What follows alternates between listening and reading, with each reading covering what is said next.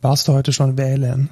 Ja, natürlich. Ich habe Briefwahl gemacht. Wie war denn so das, das Wahl, das Wahlevent, so die Experience, Ja. Skala von 0 bis 10? Eine 9, also war mega schnell vorbei halt. Ging Ja. alles sehr, sehr schnell. Waren aber auch nicht viele Leute da, als ich da war. Ja gut, wann warst du heute Morgen irgendwann? Vormittag. Ja, um 11.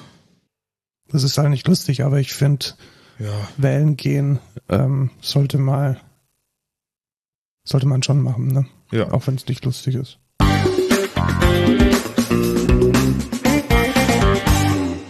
Hallo und willkommen zur 65. Folge Code Culture Podcast. Ich bin der Lukas. Und ich bin Markus und wir erzählen einmal die Woche, was so in der Tech-Blase passiert ist.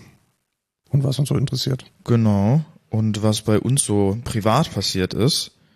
Jetzt haben wir im Intro quasi schon vorweggenommen, dass ich wählen war. Ich habe tatsächlich Briefwahl gemacht und das schon vor längerer Zeit und du hast heute direkt am Wahlsonntag gewählt. Genau. Ähm, ich bin mal gespannt, was rauskommt. Äh, wenn ihr das hier hört, wird klar sein, äh, zumindest welche Partei die Mehrheit hat. Partei die Mehrheit hat. Deswegen gehen wir da auch gar nicht drauf ein, sondern erzählen, was wir denn letzte Woche erlebt haben. Lukas, was ist denn bei dir passiert? Irgendwas Spannendes? Äh, nee, eigentlich nicht, soweit ich weiß. Oder? Weiß ich nicht. Also bei mir eigentlich nichts. Also ich kann vielleicht von gestern erzählen, weil Ach ja, die Story. Ja, genau. Ja, Okay. Wobei die Story nicht ganz. Ich würde vielleicht mit der anderen Story anfangen, Ah, warum ich okay. überhaupt gestern irgendwas gemacht habe. Ich habe ja kommende Woche Urlaub und ich wollte in dieser Woche eigentlich eine Ausstellung in München besuchen und zwar eine Fotoausstellung über den Fotografen oder mit dem Fotografen Erwin Olaf. Und ich habe dann immer gedacht, ja klar, kannst du ja immer mal wieder machen. Schau halt, wenn du Urlaub hast, dass man da hingeht. Ja, Pustekuchen. Das Ding hat genau heute seine Finissage. Das heißt, heute ist äh, Ende Gelände und das Ding hört auf. Mhm. Und deswegen musste ich praktisch gestern gehen. Ja. Also und dann fährt man an, einem, an dem vermutlich letzten warmen Samstag des Jahres nach München. Und äh, lo and behold, ich war nicht der Einzige, der auf diese Idee kam. Es war unglaublich voll in dieser Stadt. Also wirklich die Theatiner Straße, ein großer Menschenstrom, Eieiei. alles völlig überlaufen. Also es hat echt keinen Spaß gemacht. Deswegen bin ich nicht so ein Großstadtfan. Aber, aber, aber die Ausstellung war echt jeden Cent wert. Also von den 13 Euro jeden Cent und darüber hinaus noch, weil ich bin eigentlich kein großer Freund von Fotografie, weil ich immer denke, dass, weißt du, so ein Foto ist letzten Endes nicht wie ein Gemälde, dass es, dass ich jetzt das Gemälde sehe, sondern es ist letzten Endes ja ein, ein reproduzierbares Konstrukt. Ja. Und ich muss ja nicht zwangsläufig in eine Ausstellung gehen, um mir Fotografie anzuschauen. Deswegen fand ich diese Idee von einer Fotoausstellung immer ein bisschen äh, strange. Aber ich wurde nicht enttäuscht und ich habe dann, dann doch nochmal realisiert, welcher, welcher riesige Kosmos eigentlich über dem, was wir so mit Instagram und dem, was wir im Internet tagtäglich vor uns finden, welche, wie viel mehr es da drüber noch gibt. Und Ja. da war diese Ausstellung echt hervorragend. Also wo war sie? Es ist in der Kunsthalle in München. Die ist äh, interessanterweise in den fünf Höfen, die kennst du vielleicht. Ja, tatsächlich. Doch, da war ich erst. Letztens bin ich da dran vorbeigegangen. Genau, weil das ist ein, äh, ja, so eine ähm, Shopping Mall ist es nicht. Es ist letzten Endes so ein zusammengebastelter Hinterhof aus fünf, wie der Name schon sagt, fünf Höfen. Und da gibt es jetzt eher so im Luxusbereich angesiedelte Boutiquen und äh, Fressdinger. Und da gibt es auch die Kunsthalle und es lohnt sich echt da reinzugehen, jetzt unabhängig von der Ausstellung, weil es ist nicht sehr groß, also man ist da locker in einer Stunde durch und es integriert sich halt echt sehr gut in einen Shopping-Trip in, in München, weil es ist mega zentral. Also man muss da nicht wie mit den Pinakotheken nochmal 20 Minuten irgendwo hinlaufen, sondern es ist halt mitten in der Stadt, direkt hinter dem Rathaus, kann man mal hingehen und kann sich das an einem Nachmittag geben. Und was ich mir gegeben habe, ist die Retrospektive auf Erwin Olaf. Und es war echt beeindruckend. Also zum einen erstmal handwerklich, wie geil dieser Typ mit Photoshop umgehen kann. Das ist echt mega beeindruckend. Also letzten Endes sind alle Bilder digital bearbeitet, digital retuschiert. Und das ist einfach ein ganz, ganz anderes Level, weil es halt nicht irgendwie die Bilder schöner machen, sondern einfach nochmal so einen, ja, so einen doppelten Boden mit rein geben in dieses Bild. Das fand ich unglaublich Also sind fast schon Gemälde. Also die, die Bilder sind jetzt nicht irgendwie, ich bin Street Photographer und ich fahre irgendwie nach Shanghai und fotografiere da ein bisschen rum, sondern das sind komplett inszenierte Szenen. Also Schauspieler, mhm. Models, die mega, also extrem äh, in Pose gesetzt sind und nichts ist dem Zufall überlassen. Jedes Detail dieses Bildes ist komplett durchkomponiert und dadurch auch so eine in gewisser Weise zeitlos. Also selbst wenn es irgendwelche Bilderserien sind, die in Shanghai und in Berlin entstanden sind, was weiß ich, in den 90ern, 2000ern, dann haben die so, so Reminiszenzen an die 60er und sind mega ausgestattet auch, äh, fand ich unglaublich beeindruckend. Sogar so beeindruckend, dass ich mir den Ausstellungsband jetzt auf Amazon bestellt habe. Und da bin ich nicht der Einzige, weil unter den okay. Foto Fotobüchern ist das Ding gerade auf Platz 6. Wie teuer ist das? So ein Ausstellungsband 40 Euro. Oh, okay, das geht ja noch. Ja, was ich jetzt für, für so ein Coffee Table Book irgendwie Vollfarbe, großes Format ganz in Ordnung finde. Und auf eine Sache möchte ich noch eingehen, die ich extrem gut fand und wo ich mich schon immer gefragt habe, warum gibt es das nicht öfters? Nämlich, kennst du das, wenn es so Audio-Guides gibt? Ja. Und wenn man dann so ein mega ekliges, von tausend Leuten angefasstes, ja, 20 Headset. Jahre altes Headset da kriegt und dann auf so einem irgendwas da Kram abgespielt wird. Ich habe mir immer gedacht, warum kann man da nicht einfach eine Webseite machen, ja. die man mit QR-Codes aufrufen kann, seine eigenen AirPods einstecken und dann den Audioguide anhören. Ja, stimmt, das ist eigentlich smarter, ja. Und das haben die gemacht und das ist unglaublich geil. Cool. Also du hattest einfach einen, einen QR-Code an den einzelnen Räumen, den konnte man abscannen, man kam dann auf eine Seite, die hatte dann einen Player ja, aber ich glaube, ein Argument dafür ist, da, da verdienen ja natürlich kein Geld dran, ne? Ja, Und der Audioguide kostet ja immer nochmal extra, ne, oder? Ja, kommt drauf an. Also ich war auch schon in Ausstellungen, da ist der Audioguide inklusive oder der ist einfach mit dabei. Okay. Und so ähnlich haben die das jetzt da auch gemacht. Also das war einfach inklusive. Es gab auch überhaupt keinen Audioguide, den man sich ausleihen konnte. Und einige haben das dann bitterböse bereut, dass sie keine Kopfhörer dabei haben und die sind dann immer irgendwie mit einem mega leise eingestellten Telefon am Ohr und das war alles. Wäre natürlich auch geil, wenn die das alle einfach auf laut haben und so 10.000 Handys so durcheinander diesen Audio-Guide dann. Das hatte nur eine Chinesin gemacht. Ah, okay, okay, verstehe. Ja. Und ähm, die, die anderen waren dann ein bisschen leiser, also ich hatte dann halt einen Stöpsel im Ohr und mir das dann ange, angehört und es war eigentlich schon alles, was gut war an diesem Audioguide, weil das Problem ist, äh, es war der Künstler selber, der seine Kunstwerke erklärt hat. Ja, okay. Und ich habe immer das Gefühl, ein Kunstwerk zu erklären, ist ein bisschen wie ein Witz erklären. Äh, wenn man es erklären muss oder wenn man es erklärt, wird es nicht besser. Ja. Und so war es da auch. Also er hat dann, also gerade weil diese Bilder so eine so eine mystische Tief Tiefe haben und so eine so ein Detailreichtum, einen sehr sehr starken Symbolismus, war es einfach sehr ja, ernüchternd, wenn dann ja, wenn er seine Gedanken dann sehr plakativ und eindeutig in diesem Audioguide dann ähm, ja, formuliert hat. Preis gibt. Ja, also ich finde, es hat den vielen Kunstwerken eher was genommen, als was hinzugefügt. Da hätte mich eher so der Hintergrund interessiert, wo ist es jetzt aufgenommen, welche Technik vielleicht, aber jetzt nicht eine Interpretation des Künstlers. Es war fand ich ein bisschen too much. Aber ansonsten extrem geile Ausstellung. Schade, dass sie vorbei ist, sonst hätte ich es jedem empfohlen. Aber ganz generell, wenn ihr mal in München seid, dann schaut in der Kunsthalle vorbei. Sehr zentral gelegen, in einer Stunde ist man durch. Äh, lohnt sich auf jeden Fall. Ja, cool. Ja, schade, dass ich da dann doch nicht mitgegangen bin. Jetzt interessiert es mich doch ein bisschen. Ja, tatsächlich. Vor allem die, also die, die, die Bilder waren auch durchaus an, an und abstoßend und provokant. Also es ist jetzt keine leichte Kost gewesen. Ja, okay. Ja, ich war auch auf einer Fotoausstellung. Wie war die denn? Ja, die war eher so ein bisschen so amateurhaft. Es war in Eichach äh, von so Lost Places, aber ja, war ganz cool eigentlich, aber jetzt nicht auf so einem hohen Niveau. Das waren irgendwie, was weiß ich, 30 Bilder, 40 Bilder oder so. Ja, aber ist doch auch cool. Also Underground-Kunst ja. ist auch immer toll. Ja, genau. Ich finde es halt immer schade, wenn die Underground-Kunst schlecht ist. Ich weiß nicht, wie gut es war. Ja, es war so, also es gab einige Bilder, wo ich gesagt habe, ey, das finde ich echt cool. Äh, und dann gab es halt Bilder, die irgendwie in äh, 480p oder so aufgenommen wurden, wo ich mir dachte, wie kannst du das denn ausdrucken? Das sieht aus, als wenn das irgendwie auf einem Toaster aufgenommen ist. So, weißt du, da weiß ich halt immer nicht. Hat es Eintritt gekostet oder war es einfach so? Nee, das war fun? komplett kostenlos. Okay. Also konntest Ja, cool. rein und tatsächlich auch mega cool eigentlich, weil ähm, die hatten auch was zu trinken da und äh, so Snacks äh, und es war alles kostenlos. Also echt mega. Dafür fand, fand ich schon cool.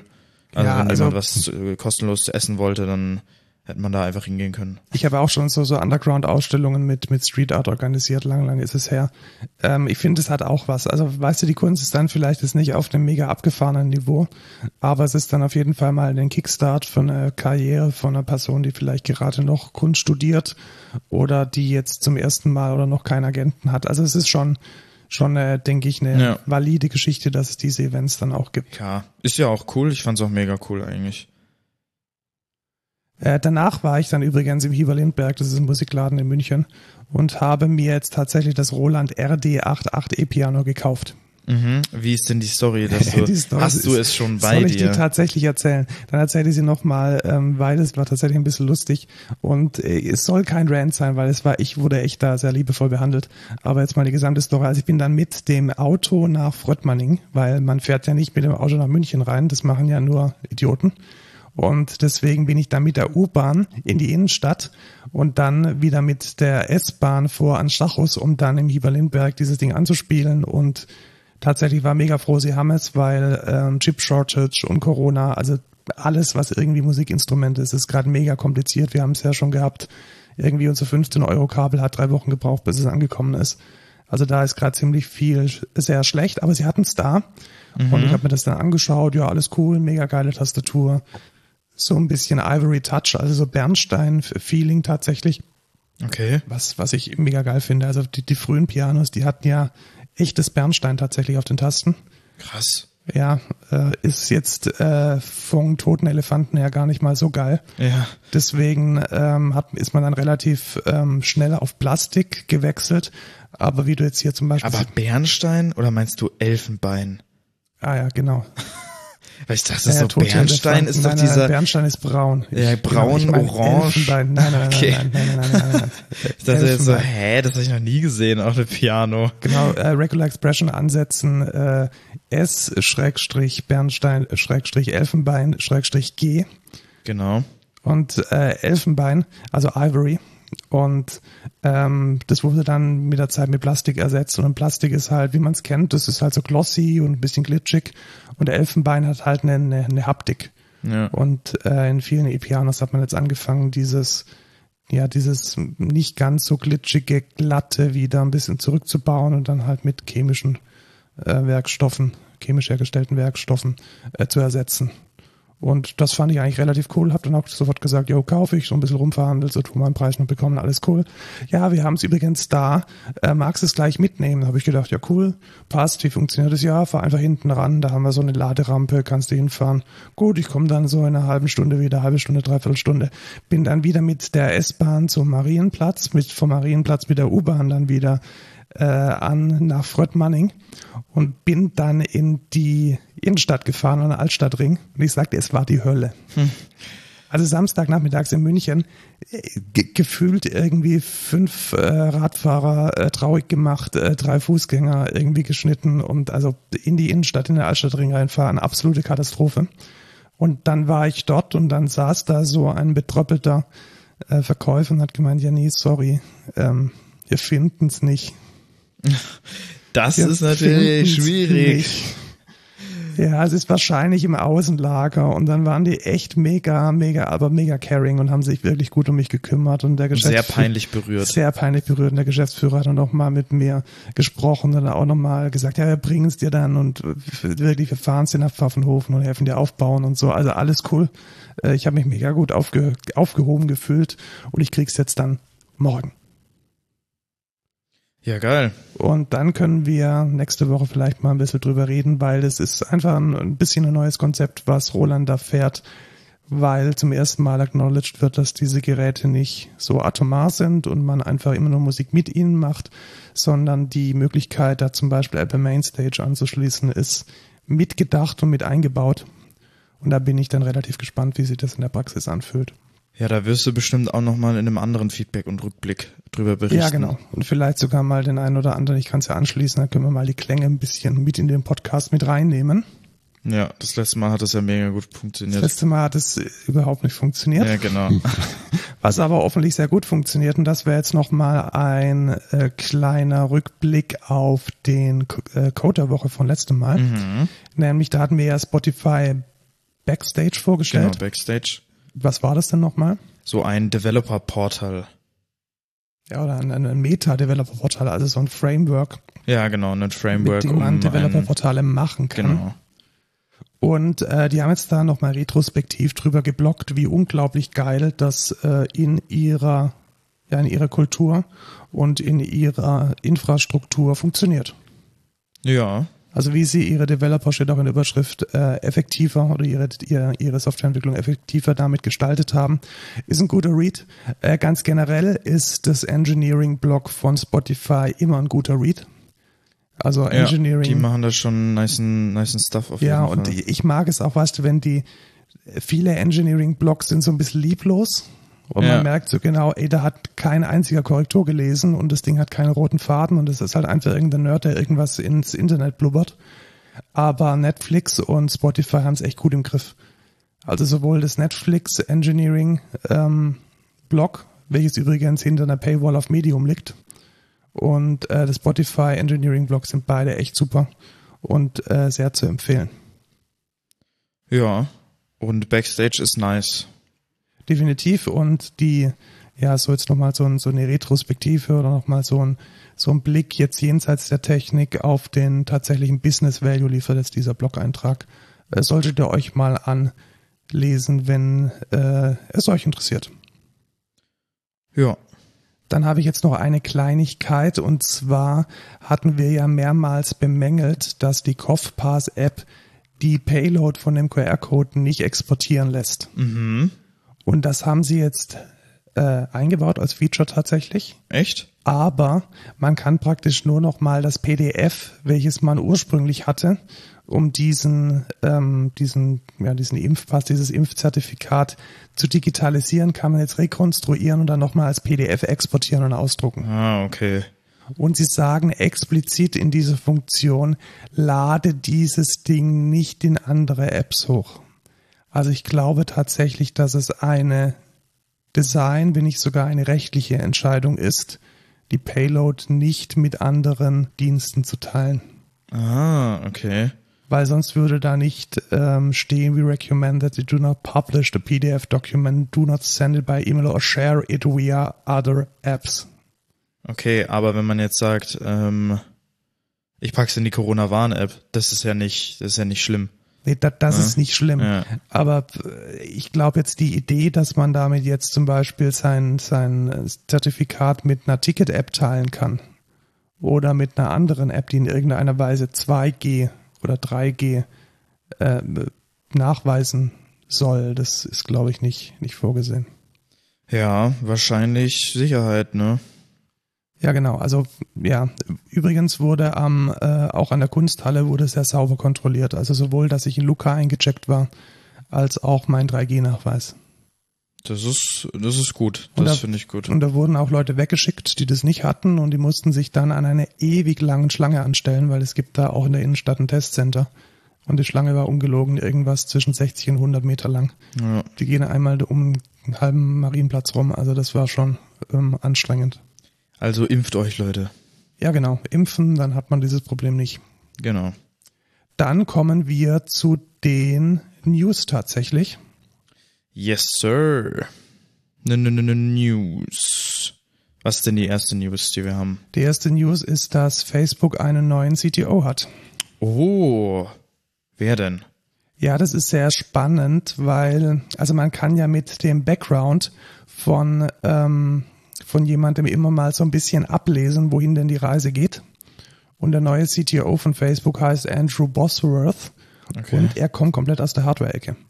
Ah, okay. Also er ist so Metaverse, AR, das ist so sein, sein Kontext. Wer war der vorherige? Der vorherige war, ähm, Nicht Mark Zuckerberg, nee, oder? nee, Zuckerberg nicht. Zuckerberg ist der CEO. Ah, okay. Ja, das steht jetzt hier gar nicht. Okay. Ja, doch, natürlich. Äh, Mike, Mike Schröpfer, Schröpfer, Schröpfer Ah, äh, okay. deutscher Name.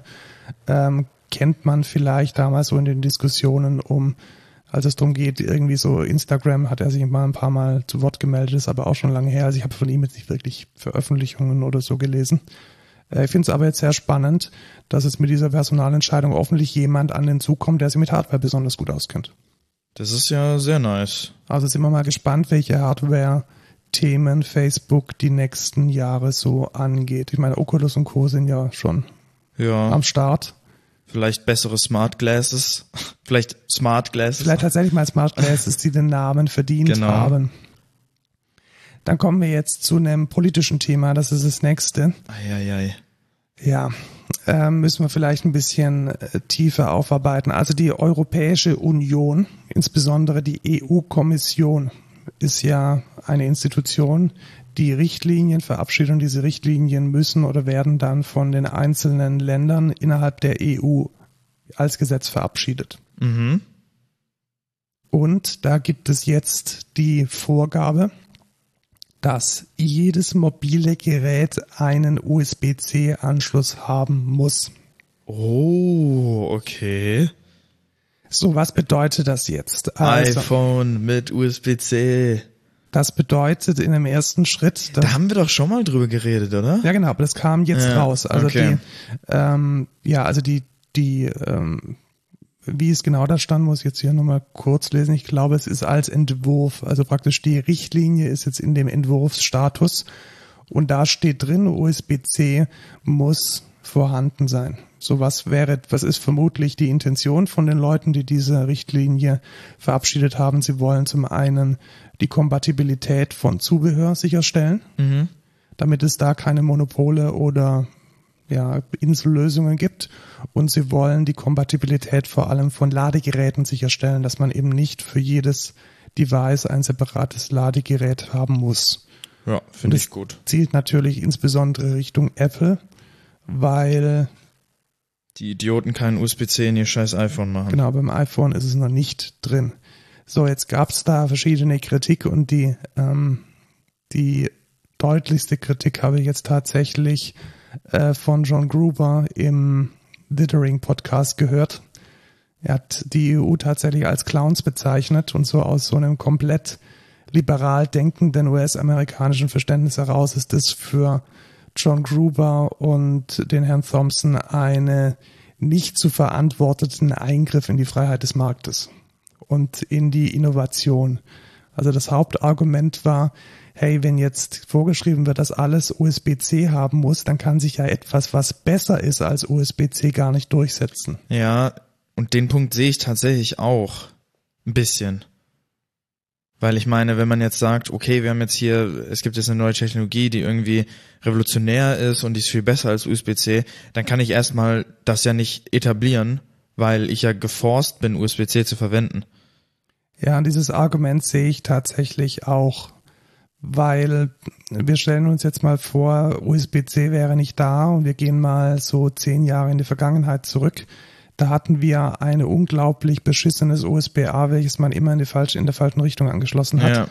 Und will man das irgendwie festschreiben für Jahrzehnte? Ich glaube ja, nicht. das, nee, eher weniger. Zudem müssen wir halt auch respektieren, dass USB-C letzten Endes ja nur ein Anschlusstyp ist. Ja, Also was da drüber läuft, ähm, Thunderbolt vielleicht, vielleicht auch nicht. ja, Strom manchmal, mit wie viel Watt, wie stark müssen die Kabel ausgelastet sein oder ausgelegt sein, welche, welche, welche Voltage muss da drüber gehen können, ohne dass das Ding Flammen fängt. Also viele technische Themen sind da, glaube ich, noch ungelöst. Und ich weiß, bin mir jetzt ehrlich gesagt auch nicht sicher, ob da nicht eine Ideologie zu sehr über Bord gegangen ist. Ja, es ist cool, wenn man nicht Ladegeräte en masse ansammelt im Laufe seiner, seiner äh, Konsumentenkarriere. Klar, will niemand. Ich denke an die alten Nokia-Zeiten zurück, wo irgendwie ja. jedes Handy sein eigenes proprietäres Ladegerät hatte. Ob man jetzt allerdings tatsächlich für mutmaßlich Jahrzehnte diesen USB-C-Standard allen Geräten vorschreiben muss, ich weiß es nicht. Das weiß ich auch nicht. Finde ich schwierig.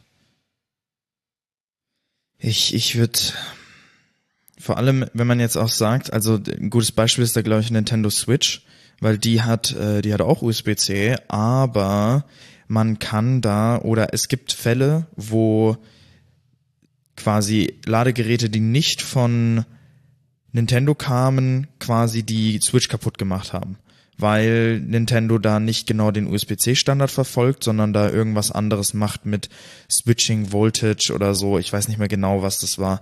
Und wenn man dann sagt, okay, ich definiere jetzt USB-C als, als Stecker, heißt das auch nicht gleich, dass nicht, dass man nicht trotzdem proprietäre Hardware braucht, um das zu benutzen. Genau, also ja, natürlich. Also denk an die, an diesen ganzen Quatsch, den wir immer haben mit den Displays, die manchmal funktionieren mit USB-C, manchmal nicht. Ja, genau. Dann gibt es irgendwelche Adapter von USB-C auf HDMI, da weiß auch keiner, wie genau die funktionieren. Man hat immer Probleme mit Auflösung und Refresh Rate.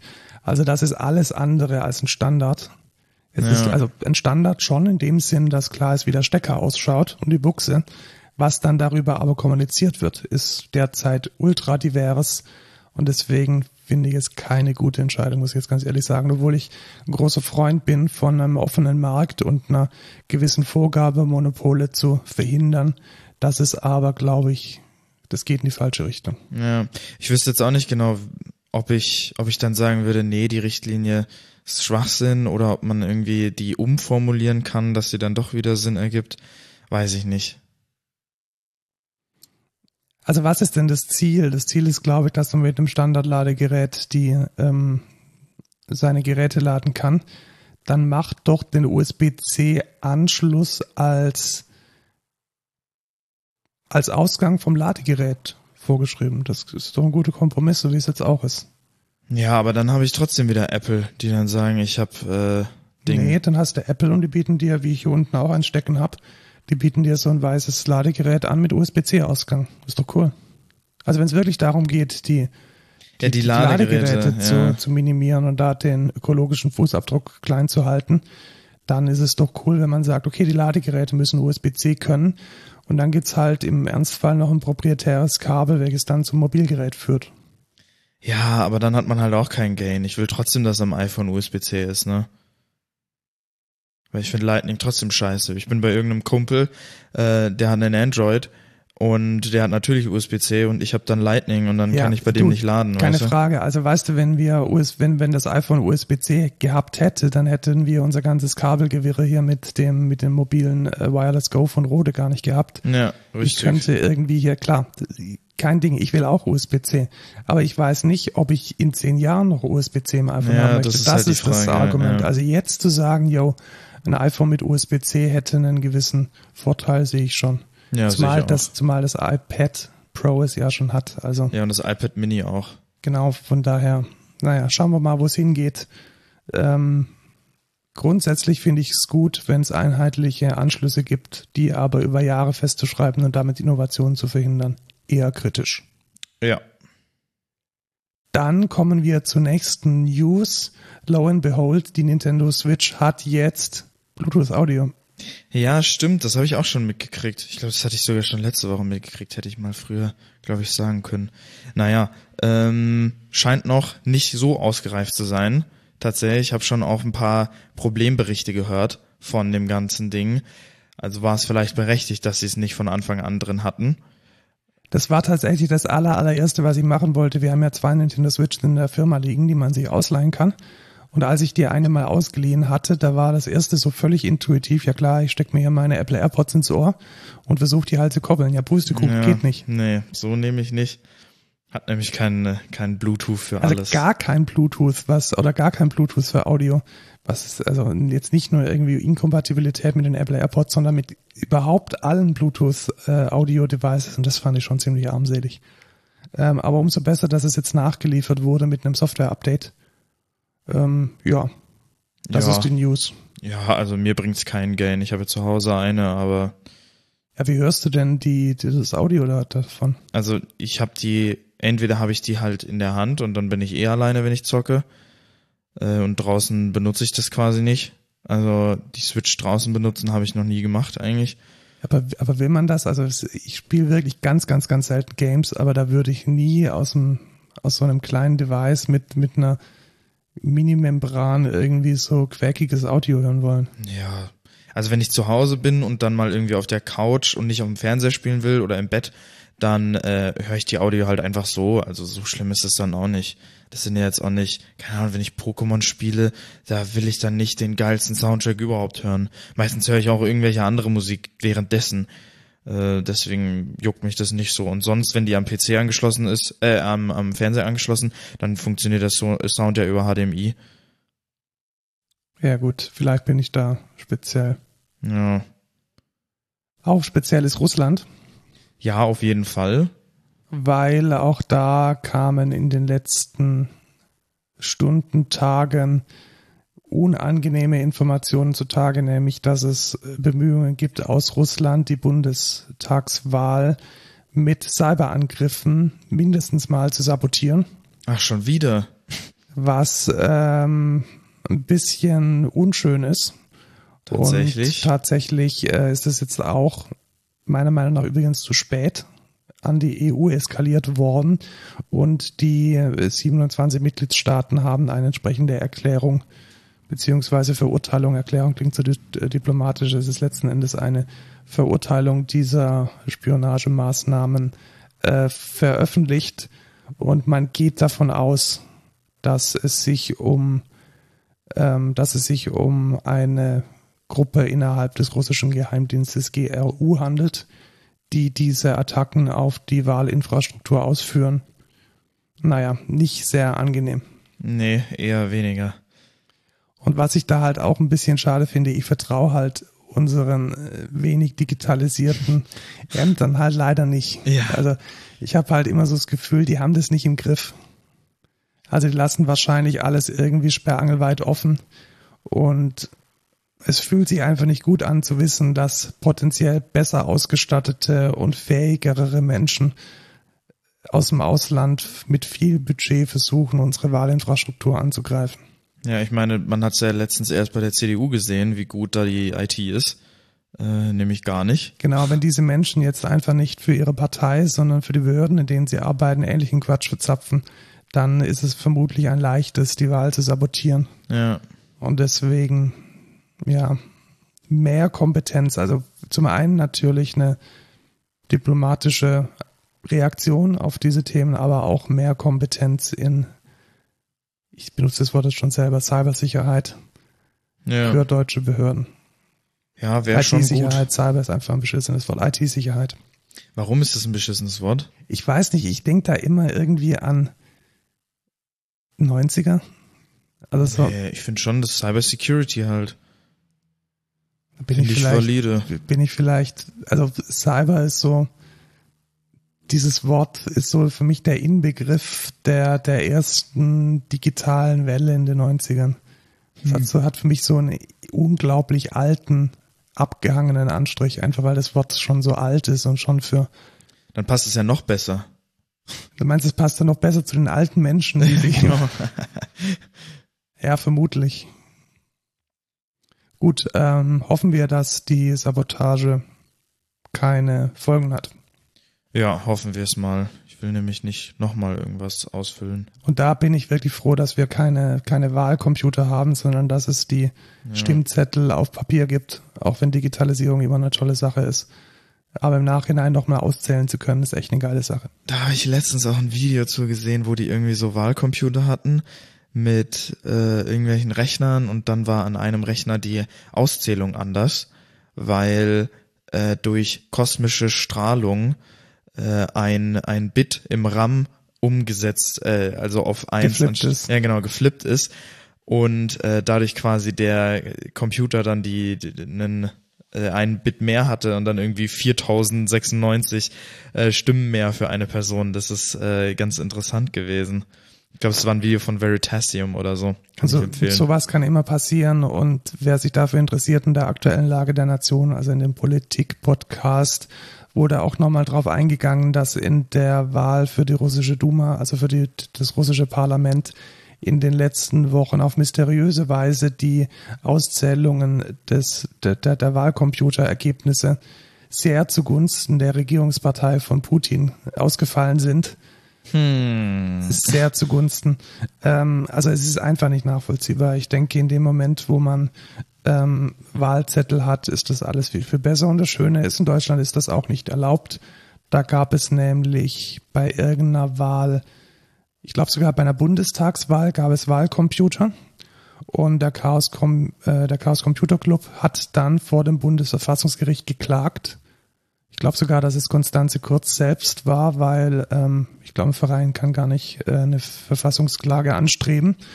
Und das Verfassungsgericht hat dann geurteilt, dass es nicht erlaubt ist, dass man das nicht machen darf, weil diese Wahlcomputer so komplex sind, dass der durchschnittliche Bürger ohne erheblichen technischen, ohne erhebliches technisches Hintergrundwissen nicht versteht, was da passiert. Ja, verstehe. Und deswegen gibt es in Deutschland jetzt ähm, keine Wahlcomputer, was ich durchaus sehr gut finde, auch wenn ich Digitalisierung im Grunde gut heiße. Ja. Kommen wir zu Thema, ey, die ganze Zeit, ich, ich mute mich, anstatt eine Kapitelmarke zu setzen. Das ist echt äh, äh, eklig. So, also kommen wir zu einem anderen Thema. Komm, äh, genau. Ähm, wir haben ja viele Praktikanten und Azubis und ich sehe sie manchmal verwirrt. Nicht nur manchmal. Sie sind eigentlich immer verwirrt, aber manchmal weiß ich, warum sie verwirrt sind. Ja, ich auch. Und ein Grund der Verwirrung äh, diese Woche war das Mischen von zwei Entwurfsmustern. Genau. Patterns. Von zwei Patterns. Und da wollte ich jetzt mal drauf eingehen, weil ich glaube, diese Gefahr besteht und das sortieren wir jetzt mal ein bisschen zusammen. Also wir haben eine Datenbank und diese Datenbank hat Daten. Und jetzt möchte ich aus meiner Anwendung, zum Beispiel aus einer Java-Anwendung, auf diese Daten zugreifen, diese Daten lesen und verarbeiten und bearbeiten. Mhm.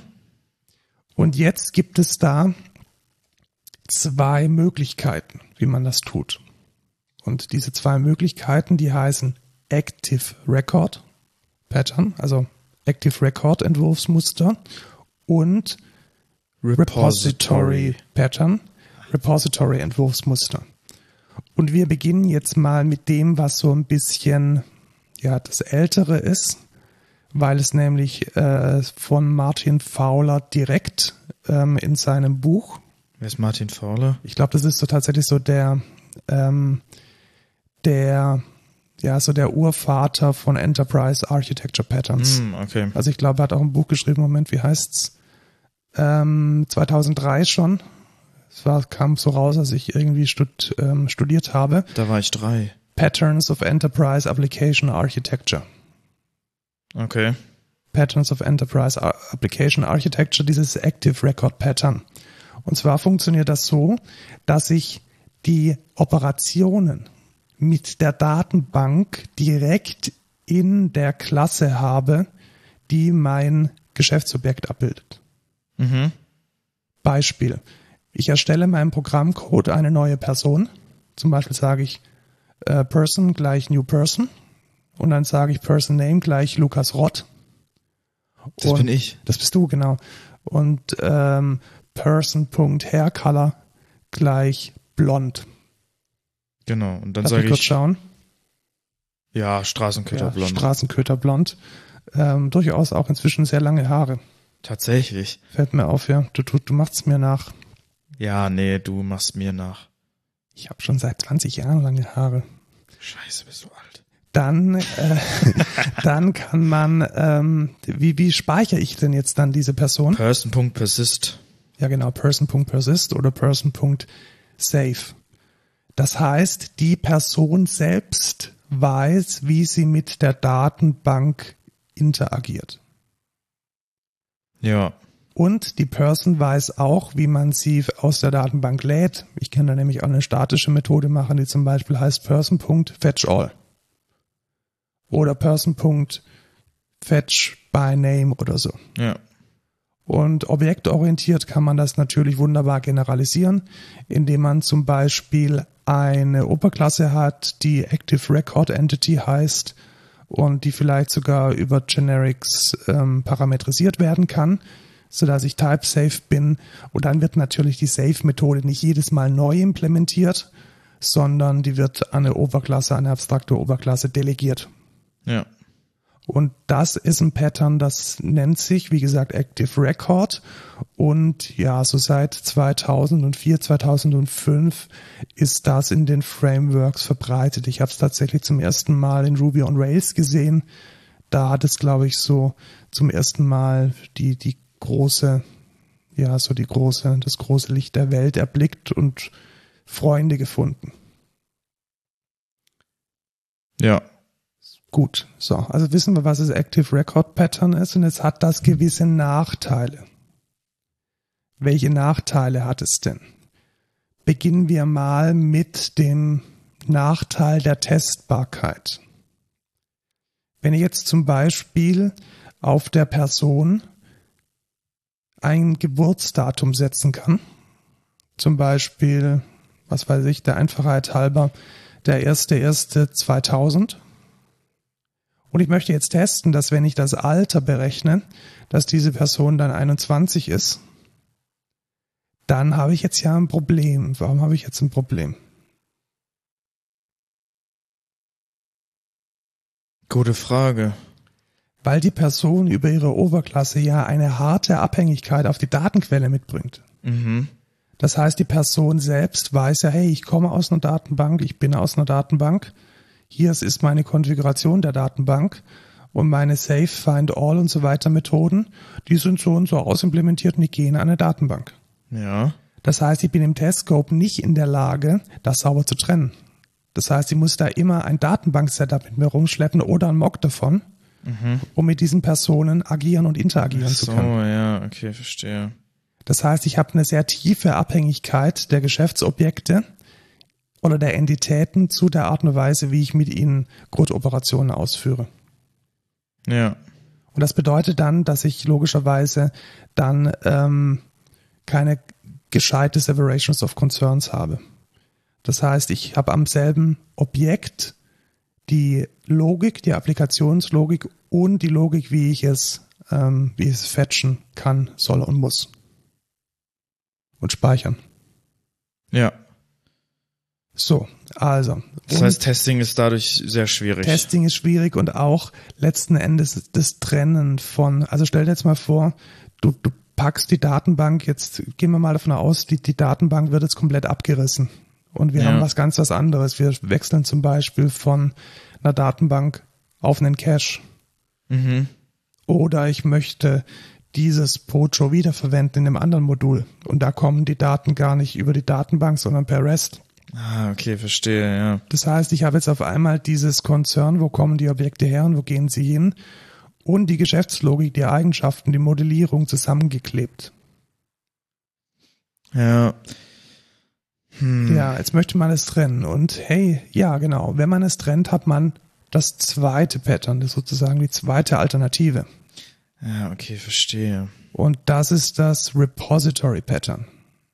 Das heißt, ich nehme jetzt die Aspekte, die mit dem Speichern, also ganz konkret mit dem CRUD, mit dem Create, Read, Update, Delete von diesen Records, von diesen Entitäten zu tun haben, nehme ich raus und packe es in eine Klasse, die nenne ich dann zum Beispiel Person Repository. Ja. Und jetzt macht dieses Person Repository das alles. Das heißt, um beim Beispiel jetzt von gerade eben zu bleiben, ich sage wieder Person gleich New Person, Person.setName Lukas Rott. Dann sage ich jetzt aber nicht mehr Person.persist oder Person.save, sondern ich sage Person New Person Repository oder ich habe es mir injected, Punkt persist und gebe dann als Parameter diese Person mit. Ja, okay. Das heißt, ich habe das jetzt komplett getrennt. Was bedeutet das jetzt? Schauen wir uns nochmal den, die, ähm, die Flaws an, die wir gerade eben identifiziert haben. Wenn ich jetzt testen möchte, dann kann ich das Repository für sich selbst testen, indem ich eben eine Datenbankkonfiguration mitgebe, zum Beispiel von einer Memory-Datenbank. Und ich kann die Person für sich selbst testen. Und in den Tests von der Person brauche ich überhaupt kein Datenbank-Setup dann habe ich die Möglichkeit, diese Person auch in anderen Projekten zu verwenden, ohne dass ein Datenbank-Setup hinterhergezogen wird, weil das Datenbank-Setup nur in diesem Repository bekannt sein muss. Das heißt, ich kann die Person potenziell in, ein Modul auslagern, welches überhaupt keine Kenntnis hat von irgendeiner Datenbank. Und jetzt ist die Frage, ja, kann ich das denn auch generisch implementieren? So wie ich jetzt gesagt habe bei dieser Person, die extended hier mein Abstract Active Record. Ja, natürlich, ich kann auch mein Repository, ein Standard Repository extenden lassen und das dann type safe mit einem Generic äh, implementieren, so dass ich nicht tausendmal irgendwie Find by ID oder Find by Name machen muss. Und im Gegenteil, es ist sogar so, dass die großen Frameworks, ähm, vor allem Spring und also Spring Boot und auch äh, Panache bei Quarkus sogar so Interfaces anbieten, wo ich dann einfach sagen kann, Find by ID und dann wird über Reflection erkannt, okay, Find by bedeutet, okay, ich möchte nach ID suchen und dann wird direkt die SQL-Query, die nach ID sucht, generiert. Ich muss mich gar nicht drum kümmern. Okay. Also diesen Vorteil, den ich dann habe, dass ich gar nicht mehr so viel implementieren muss, um die Daten zu holen und zu äh, speichern, den kann ich dann halt mit einem abstrakt implementierten oder mit einem über Reflection generierten Repository dann auch wieder haben. Aber hat dann das Pojo trotzdem noch die JPA Annotations? Ja, kann es haben und soll es auch haben. Okay. Aber es weiß nicht mehr, wie es sich selbst speichert. Aber das heißt, es extendet auch nicht mehr eine Panache Entity? Nee, muss es dann an der Stelle okay, nicht mehr. Okay, verstehe. Genau. Das heißt, ich muss aber sowas wie ID müsste ich dann quasi selber. Genau, ID würdest du dann selber über die JPA Annotation at, at ID ähm, anlegen. Oder mhm. dir halt eine eigene abstrakte Oberklasse machen, die heißt My Abstract Entity. Okay, verstehe. So, und jetzt haben wir hoffentlich ein bisschen aufgeräumt, weil genau das habe ich gerade eben, das, was du gerade eben gesagt hast, das habe ich sehr oft im Code schon gesehen. Ja, ich hätte es jetzt eigentlich auch immer mit Active Record Pattern tatsächlich gemacht. Genau, das, aber es, es gibt dann Leute, die haben dann das Active Record Pattern, äh, die verwenden das und die haben dann zusätzlich noch ein Repository und das ist natürlich mm, Quatsch. Ja, das ist natürlich. Weil dann hat man Quatsch, die Funktionalität ja. gedoppelt. Dann kann sowohl die Person sich selbst speichern, als auch ich habe einen separaten, ein separates Repository, welches das macht. Also es ist tatsächlich ein Entweder-Oder und die Mischung ist eher schwierig. Und ich denke, mein, auch in der Art und Weise, wie ich es jetzt erklärt habe, äh, meine Vorliebe ist, denke ich, klar. Rate mal welche. Repository. Ja, also ich denke, die Vorteile durch eine saubere Separation und durch eine bessere Testbarkeit überwiegen die Einfachheit vom Active Record Pattern. Und deswegen bin ich eigentlich eher ein Freund vom Repository Pattern, was zum Beispiel auch der Default ist, wenn man mit Spring Boot arbeitet. Ich glaube, da geht's gar nicht anders. Mhm. Okay. Quarkus lässt es dich aber entscheiden tatsächlich. Also ich habe jetzt extra nochmal nachgeschaut im Guide und ich muss das sagen, da ist der Guide ein bisschen schlecht. Warum ist der schlecht? Weil er einfach nur sagt, hey, es gibt die Option 1 und die Option 2. Mhm. Aber er erklärt nicht, was jetzt der große ja. Unterschied ist. Wo da also, Benefits oder genau. Nachteile sind. Also man, es gibt Solution 1, also nicht Option heißt, sondern Solution 1 uh, using the Active Record Pattern und Solution 2 using the Repository Pattern. Und man, es ist überhaupt nicht eingeordnet. Also da, da muss man wirklich schon mit dem Hintergrundwissen, das wir jetzt gerade versucht haben aufzurollen, mit dem muss man dann da schon rangehen, um überhaupt zu verstehen, was da jetzt die Unterschiede sind. Ja. Du siehst jetzt hier deine Frage auch beantwortet. Bei Solution 1 steht tatsächlich Person Extends Panache Entity und bei Solution 2 ist die Person ohne eine Oberklasse. Mhm, okay, verstehe. Weil das hat mich noch irritiert. Aber ist es dann, ist es dann überhaupt noch Panache? Ja klar, weil Panache an dieser Stelle dann die Funktionalität über die Repositories bereitstellt. Weil so, das heißt, man hat dann ein Panache Repository genau, exakt, oder wie? Du hast dann ein Panache ah. Repository. Also du sagst dann Public Class Person Repository implements Panache Repository. Und da hast du dann dann Find by Name, Find Alive, Find Male, Find Female, Find okay, Binary. das ist ja das dann ist dann alles. cool. Okay, ja. ja, genau. Okay, hm. Müsste ich mir auch nochmal besser angucken. Da bin ich gar nicht so im Bilde tatsächlich. Ja, genau, weil vor allem, ich glaube, die, die Azubis sind jetzt gerade dabei, sich mit, äh, mit dem, ja, mit, mit Services und mit Datenbanken dahinter zu beschäftigen. Und ich denke, sie sollten sich bewusst für eines von diesen beiden entscheiden. Ja. Und es nicht mischen, weil, ja, es besteht dann halt auch Gefahr und das ist immer ein bisschen doof, weil dann, weißt du, dann entscheidest du dich für das Panache oder für das Repository Pattern und dann hast du ein Problem an einer ganz anderen Ecke und auf Stack Overflow zeigt dir dann jemand eine Lösung mit dem Active Record Pattern und dann bist du mega verwirrt. Ja, ja, Und dann ja. wunderst du dich, hey, warum hat meine Person keine Safe-Methode? Oder umgedreht, äh, du hast das Active Record Pattern gewählt und irgendjemand sagt dann, hey, eine Transaktion geht übrigens so, hier in Quarkus und da äh, nimmst du hier das Repository. Ja, danke. Das hast du halt nicht. ja Also man muss dann schon ganz bewusst wissen, für was man sich entschieden hat und wie dann sich die einzelnen Methoden oder die einzelnen Operationen, die man ausführt, dann übertragen von dem einen Pattern aufs andere. Ja, Ja, okay. das war Active Record Pattern und Repository Pattern Nee, nenn's doch Versus. versus, ja tatsächlich, versus Repository Pattern, weil man sich meiner Meinung nach entscheiden muss. Und äh, ich habe ein bisschen Hintergrundinformationen zusammengestellt in den Show Notes. Einmal die äh, Wikipedia-Seite, da gibt's noch eine zum Active Record Pattern. Dann nochmal eine deutsche Erklärung von einem Informatiker-Blog über das Repository Pattern und dann, wie man es in Hibernate und in Spring Boot macht. Ja, mit .NET kenne ich mich nicht aus, müsst ihr selber googeln. Ja. Same hier. Dann kommen wir zum Code, Code der, Woche. Irgendwie habe ich hier gerade eine Kapitelmarke gemacht, die kaputt ist. Eieiei, was ist denn heute los? Heute ist Ja, der ich bin drin. irgendwie, Hm? irgendwie gar nicht so, ich, ich komme hier mit diesen digitalen Geräten nicht mehr klar. Ähm, ja, ich habe es angetragen, deswegen muss ich es erklären, gell? Ja.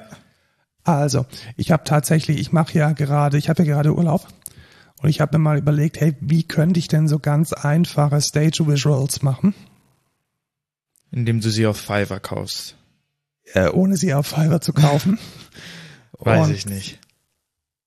Und habe mir gedacht, hey Moment, irgendwie, ich bin hier Coder, will ich das hier mit After Effects und so, ich will ja eigentlich nur was, was ich ein bisschen Typografie, das sich bewegt und irgendwie ein paar, ich kann das dann ja eben noch nachbearbeiten, ich will einfach mal so Basic, äh, Basic Animation, will ich mal schauen, was es da so gibt.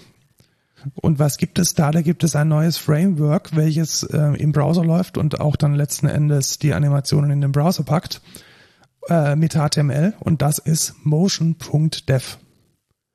Und es ist unglaublich einfach. Also wirklich un, un, unglaublich einfach. Und das ist ähm, meiner Meinung nach Ui. eine Empfehlung wert. Also was wäre so der, also erstmal der, der Footprint von dem Ding ist minimal tatsächlich, also irgendwie 3,1 Kilobyte.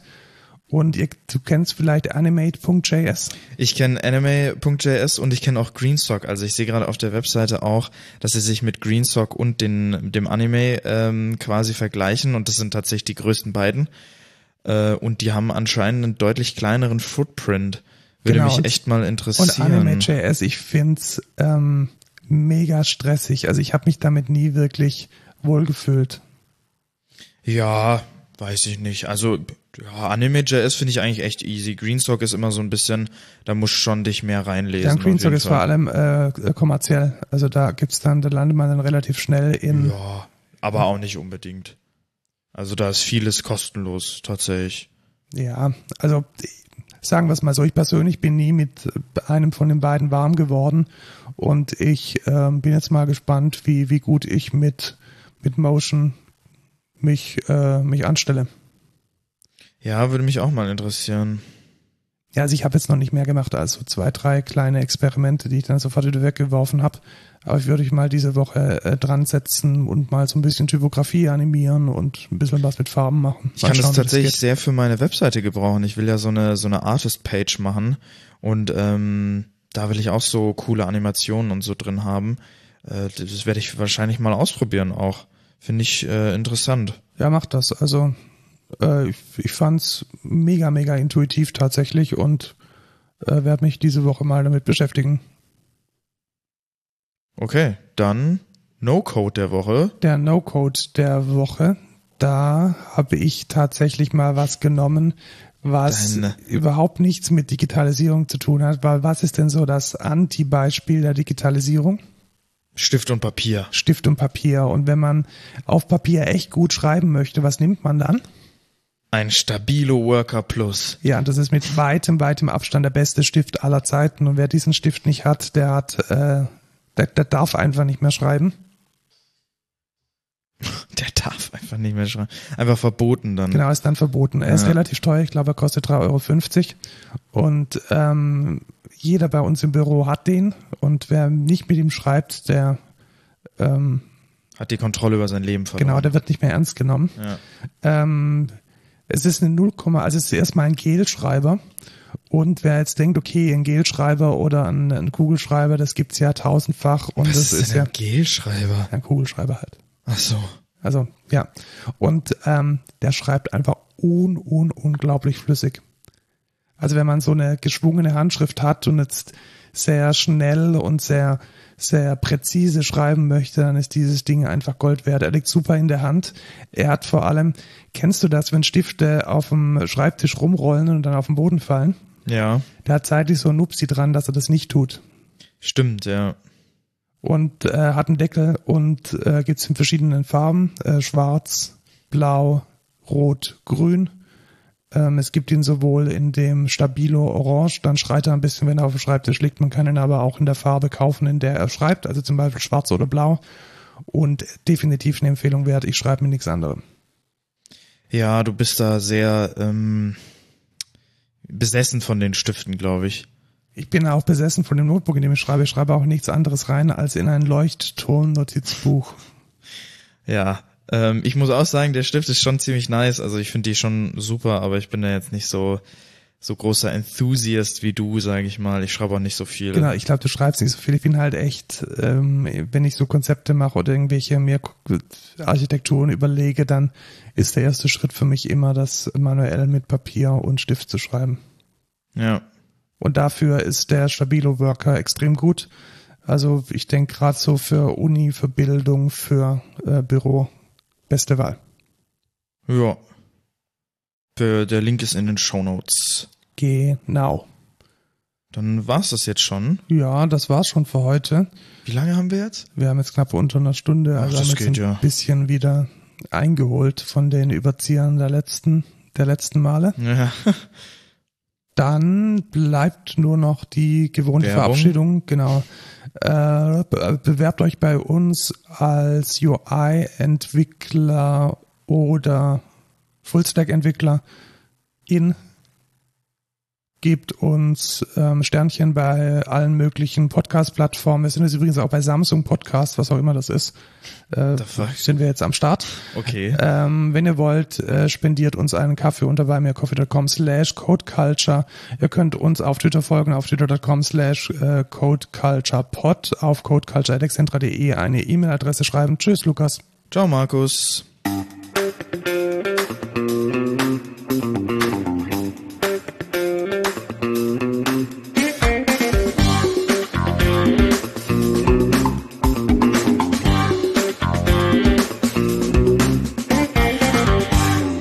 Hämmert wieder jemand. So, ich dachte, du hast mich gerade so böse angeguckt. Nein, ich habe denjenigen angeschaut, der hämmert, aber den kann ich gar nicht anschauen, weil ich ihn nicht sehe. Ja, hör mal, wer da hämmert. Oh, das war eine geile Serie.